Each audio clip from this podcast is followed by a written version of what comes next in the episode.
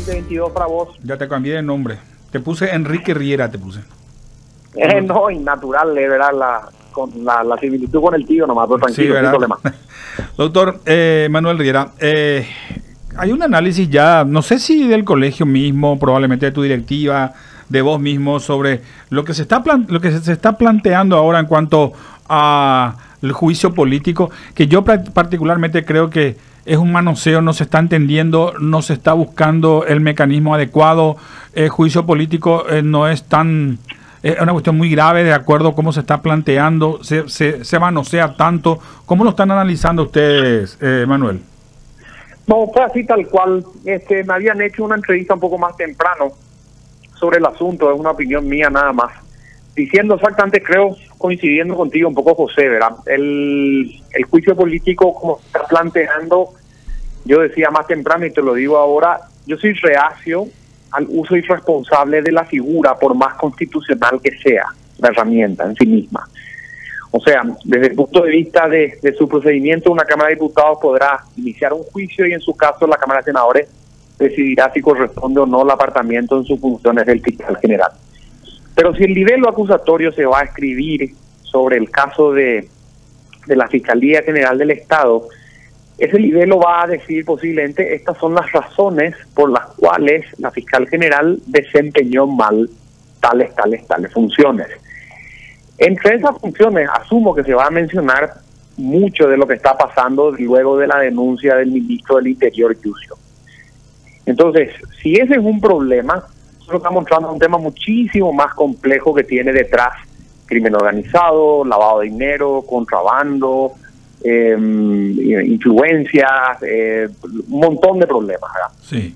Si todos esos problemas subyacen a la denuncia del Ministerio del Interior, que a su vez suponen incumplimiento de un buen desempeño de funciones de la Fiscalía General, la pregunta que yo me hacía es, ¿se, se arregla el problema subyacente, o sea, contrabando, lavado de dinero, esto lo otro, removiendo nomás el fiscal general? ¿O deberíamos, en función de una política pública seria, hablar de quién va a venir? Y esa es una pregunta que no tiene respuesta hoy. entonces yo decía, si nosotros estamos viendo cómo el juicio político está en la, en la discusión pública por el mero hecho circunstancial o coyuntural que se vive hoy, entonces, este, es irresponsable porque en definitiva no estás tratando el tema de fondo, salvo que vos creas que el tema de fondo es la fiscal general, pero no está dicho eso. Claro. Entonces, no, no hay al momento, por lo menos en este momento, no hay una razón pública este, explicada en estos términos. Y otra cosa que yo no entendía muy bien es cuál es la correspondencia que se hace entre el no haber tenido una mayoría para el enjuiciamiento del Ministerio del Interior y que a su vez ese no obtener mayoría equivalga a tener mayoría para llevar adelante un juicio este, político similar, pero en contra de la fiscal general. Eso no existe, doctor. Es exactamente, ¿verdad? Yo, yo en política no sumo y no resto nunca, sino que entonces me llamaba la atención cómo se estaba planteando la noticia y como me lo preguntaban hoy, esas cosas se publicaban un poquitito y bueno, es una opinión. Ahora, eh, doctor, una cuestión. Eh, te voy a sacar brevemente, eh, corre, corre sangre política también en tus venas. quiero dejarte un poco, abstraerte un poco de la cuestión jurídica y te planteo lo siguiente. Así como están, se está planteando esto, yo le veo más un, un contenido político hasta diría político electoral, como eh, meterlo en la cuestión de Sandra Quiñones dentro del, del menú eh, electoralista del Partido Colorado, la interna.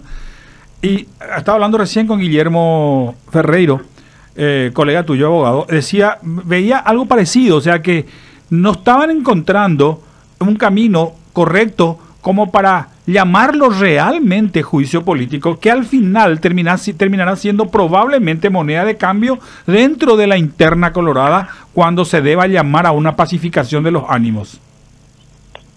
Yo, yo coincido contigo. Ahora, los años electorales siempre traen sorpresas. Este 2022 no es la excepción.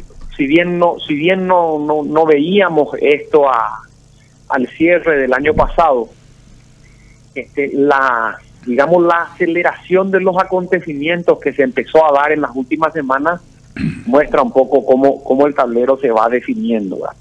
Y yo lo que, lo que decía también y digo en estos temas es, fijémonos en lo siguiente, independientemente de la veracidad o de la, la razón que subsiste en la denuncia que hace el Ministerio del Interior, no puede soslayarse que es ministro del Interior. Y si el ministro del Interior como autoridad actualmente vigente en el ejercicio de sus funciones, que está sometido por leyes procesales a un deber de denunciar, se va a la CEPRELAC primero, formalmente, y luego se va a la Comisión Permanente del Senado, formalmente, y denuncia estos hechos, entonces la Fiscalía General del Estado, o el Ministerio Público en este caso, no puede dejar de oír esta noticia y no puede no iniciar una acción pública eventual, que podrá desestimarse asumiendo que no tenga razón el ministro, pero mm. no puede dejar de iniciarla, porque también es un imperativo para la Fiscalía General o para el Ministerio Público. Y a su vez, si esto lo pones un poquitito más en contexto, el propio ministro del Interior no es cualquiera como yo, o sea, una persona que viene de la fiscalía, que viene de, analizar hechos de corrupción, que viene de los delitos económicos, que estuvo en Senat, que está en el mundo del, del, del gobierno hace muchos años. Entonces, hay que atender, ¿verdad? O sea, es atendible lo que está ocurriendo. Y yo asumo que si la fiscal general o el Ministerio Público no reacciona ante la denuncia iniciando una acción penal pública, por lo menos su investigación, ahí están generando la causal. Claro. Porque, porque estarían diciendo no cumple su función, que es su obligación de investigar. Entonces, ojo con eso, ¿verdad? Yo no lo, lo, quiero lo quiero leer con cuidado eh, para tratar de entender un poquitito cómo estas cosas se conectan. En definitiva, la propia este, Sandra Quiñones proviene de la remoción del fiscal general anterior con el que competía en su época. Díaz Verón salió, salió antes de tiempo. Proviene del gobierno anterior, no del, del, presidente Mario Benítez. Entonces, todas estas implicancias y esa esa correspondencia con, con, el, con el gobierno de Horacio Cartes justamente coincide con la pugna que se da hoy al interior del, ahora, Partido Oficialista. Ahora, yo lo que planteo nomás, doctor, en ese sentido es justamente sobre esa base. Yo quiero entender que Sandra Quiñones, si bien fue puesta por una facción del Partido Colorado en su momento, hoy responde no solamente a esa facción. Cuando ocupa ella un cargo tan importante como fiscal general del Estado, candidato a presidente de la República sería en Estados Unidos, eh, eh, eventual eh, o potencial, este, sin embargo, eh, una, eh, tan importante, al final termina juntando un factor, una, partida de factores de poder que también beneficia al otro sector del Partido Colorado. O sea, a lo que yo quiero llegar es que cuando se lleva, se, se plantea un cambio por un juicio político, tendrán que sentarse a, conversar las cúpulas, las cúpulas dentro del Partido Colorado para saber qué es lo que conviene. Porque si no, eso sería darle este alimentos a la oposición, que es lo que justamente está buscando. Y eso terminará dándole este un masazo, no solamente a, a Cartes, sino también a Marito. No, y totalmente, yo coincido contigo. Una vez que una persona llega a la función pública, independientemente del apoyo, el apalancamiento que tuvo inicialmente, empieza a trabajar para el país. Oposición incluida y el resto de la ciudadanía, por supuesto. Yo nomás estoy viendo cómo el ingreso, el ingreso de, de la fiscal general actual se dio en el gobierno pasado. Su mandato no coincide con el del gobierno actual. Y, y si mal no recuerdo, a finales de este año están, alcanzando los cinco años de Santa. Creo que sí. Entonces, ¿cuál es la necesidad de sacarla ya? Cuando estamos hablando de una mujer que está a punto de cumplir su mandato y todo lo que supone esa, esa conmoción de, de enjuiciar políticamente una autoridad de alto rango. A su vez, también se da este fenómeno, ¿verdad? Ella puede perfectamente en la salida de su carrera coronar una acción penal pública de este tenor como nunca se ha visto antes. O sea, o sea lo que es iniciar una investigación contra un expresidente de la República, ¿verdad? Mm. Entonces no son temas menores. Yo, yo por eso veo, por supuesto, la posibilidad jurídica de que debe o no ocurrir cierto tipo de cosas, como la Constitución lo dice, las leyes lo dicen, etcétera, pero no estoy tratando de entender, o sea, no estoy logrando entender todavía las razones políticas que subyacen. Y hasta ahora todo es coyuntural. Sí. No, no, no leo la conexión, José, ¿entendés? No, no, no. si estas causales de juicio político de las que se hablan son las que realmente se plantean, estaban ya desde antes. O sea, el lavado de dinero no es de ayer de tarde. El contrabando no es de ayer de tarde.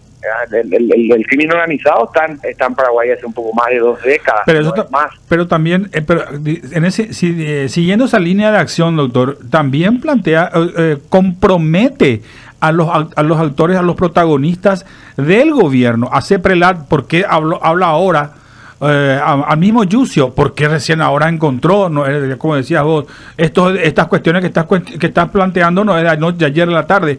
O sea, también los, los afecta. Si es que la fiscalía realmente quiere obrar eh, para buscar la forma de transparentar lo que se está denunciando, entonces tendrían que decir, ah, de la, de la oreja venga usted también, eh, y también la gente de CEPRELA, Carlos Arregui. O sea, ¿por qué recién ahora aparece esto cuando las internas coloradas están en, en punto de ebullición?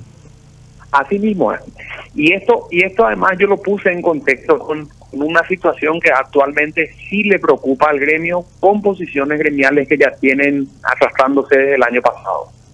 Si la Fiscalía, perdón, si la CEPRELAT en su combate contra el lavado de activos terminó imponiendo como impuso el año pasado toda esta reglamentación que le obliga a los más de 60 mil abogados que están hoy matriculados al reportar a sus clientes por supuestas operaciones sospechosas, ¿cómo es posible que toda esa actividad que supuestamente los abogados deberemos denunciar, que los contadores deberán denunciar, que los escribanos deberán denunciar, ¿cómo va a ser procesada?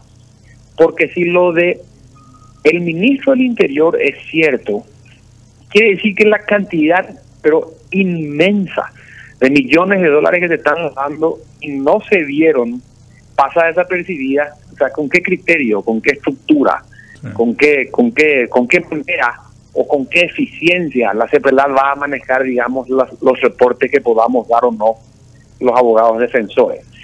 Entonces me, cuestiono siempre eso, porque yo decía, la CEPRELAD nos está trasladando su ineficiencia. Es algo que el colegio lo viene diciendo desde el año pasado. Y, y si esto lo, de, lo del ministro del Interior de alguna manera se refuerza, quiere decir que sí, porque ese monumental movimiento, esa estructura gigantesca de la que denuncia el ministro del Interior está ahí y Ceperlar no la vio, entonces, ¿de qué estamos hablando? Ahora, claro, eh, pero eso también paralelamente termina, terminará afectando a los 60 mil abogados, porque si CEPRELAT no tuvo la suficiencia suficiente capacidad para llevar adelante y ahora quiere trasladar esa ineficiencia a los abogados, los abogados se van a quedar sin trabajo.